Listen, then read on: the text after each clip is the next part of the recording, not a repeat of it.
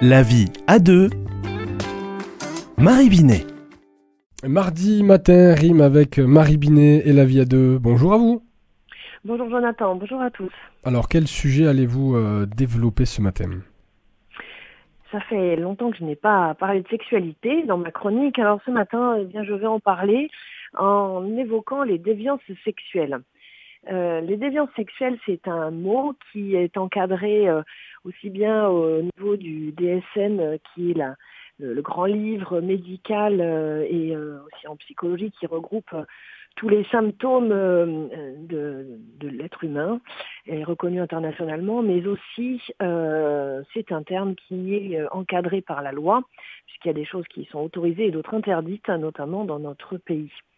Alors, la déviance sexuelle ou les déviances sexuelles, elles existent et ça dans toutes les couches de la population. Euh, ce sont des comportements sexuels euh, qui euh, soit sont tournés vers soi, soit tournés vers l'autre, dans le but de vivre un, plaisir.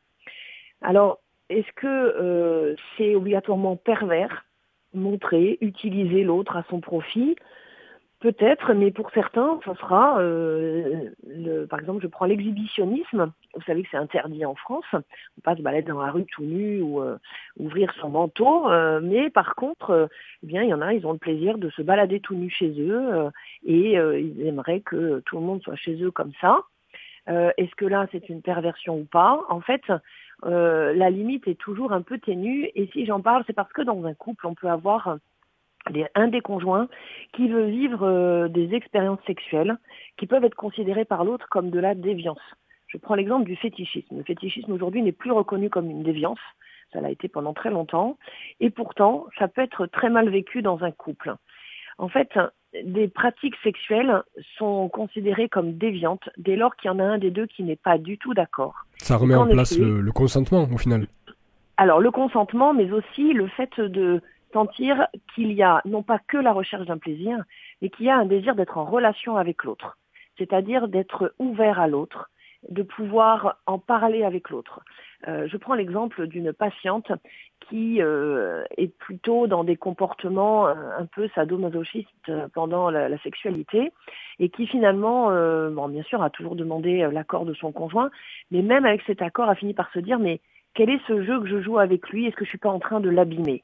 Et du coup, là, elle en revenait non pas qu'au comportement sexuel ou à la recherche du plaisir, elle s'est interrogée sur la personne et la relation avec son conjoint. C'est bien plus riche et bien plus ouvert. Alors, oui, euh, il y a des pratiques sexuelles qui peuvent ouvrir la sexualité euh, et qui vont devenir, je dirais, un vécu érotique du couple si les deux sont d'accord, si cela fait partie d'un jeu sexuel et qu'il n'y a pas euh, d'utilisation de l'autre, d'objectivation de l'autre, pourquoi pas? Et je dis pourquoi pas avec un grand point d'interrogation, puisque ça, ça appartient à l'intimité de chacun. Par contre, en tant que sexologue et, chrétienne, je vais dire attention, où est la limite? Et euh, on en revient à la notion de chasteté. La chasteté, c'est quel est le regard, quel est le geste, quelle est la parole que je pose devant l'autre et qui va nous permettre de faire grandir notre relation au-delà juste d'un plaisir, au-delà juste d'une rencontre de sexe, la sexualité étant vraiment je me donne et je te reçois totalement avec mes émotions, avec mon corps, avec ce que j'ai envie de te donner. Et là du coup, eh bien, on va obligatoirement vite s'apercevoir lorsque ça va être déviant. À l'intérieur de soi, on va sentir il y a quelque chose qui me chiffonne, quelque chose où je ne me sens pas bien, où je n'ai plus envie d'y aller. Et quand l'un des deux conjoints ressent ça, eh bien, Bon, ça peut donner lieu, bien sûr, à une demande de consultation, mais quand un des deux ressent ça, on n'a plus envie de vivre de la sexualité. On sent bien qu'il n'y a que du sexe, et ça n'est plus du tout ajusté par rapport à un échange d'amour et à un désir de se faire grandir l'un l'autre en tant qu'homme et en tant que femme. Et on retrouvera un nouveau chapitre de cette euh, euh, mini-série ou série sur la sexualité euh, mardi prochain, toujours dans la vie à deux avec vous, Marie Binet. Bonne semaine, à la semaine prochaine.